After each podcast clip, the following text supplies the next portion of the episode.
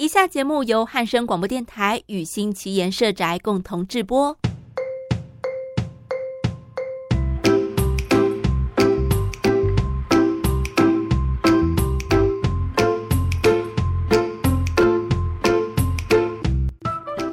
三月二号，Dave 听说了台湾义务役兵役延长的新闻，特别来跟我讨论这件事。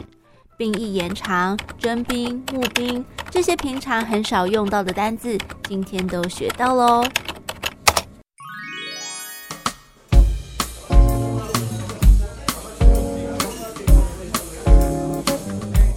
Aenbie, I read the news about the military service extension in Taiwan. Military service ex um. wow, English can be hard sometimes, right? Extension. E X T E N S I O N. Extension. Ah, I know the word extension, which means to make the time longer. So military service extension is 兵役延长. Good job, girl. Um, but I'm a little bit confused. What do you mean? There is a T in extension, but it sounds like D.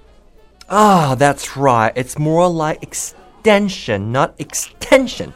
Why is that? Where is the T? Well, it's called assimilation. A S S I M I L A T I O N. Assimilation, which is difficult to explain but quite interesting. Hmm, assimilation. Let me Google it. 语音同化作用 就是为了发音方便，所以呢，有一些音自然而然就改变了。Let me give you another example. How to say 学生 in English? That's easy. Student. See, you made it. What? There's a T in student, right? S T U D E N T. But we don't say student. We say student. A T sound becomes a D sound. 真的耶，student T 变成了 D。That's really interesting. Told you. And assimilation is everywhere in English. Yeah. Okay, any questions about military service extension? I think Taiwanese men have to be drafted into the military. That's why military service extension is big news to you guys. Drafted into the military? Yeah, drafted. D R A F T E D. If you're drafted, you are ordered by law to join the armed forces. 哦，所以 drafted 是被征兵的意思。嗯，What about the system that wants people to work for the armed forces? In that case, they are recruited into the armed forces. Oh, I remember last time when we talked about the Heaven Road, you have told me recruit 招募. There you go, girl. And in America, recruit also means rookie in the military.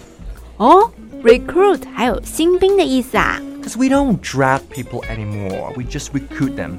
Oh, and here in Taiwan, people are both drafted and recruited into the armed forces. Just like you. Yes, just like me. I was recruited. I used to be a cadet.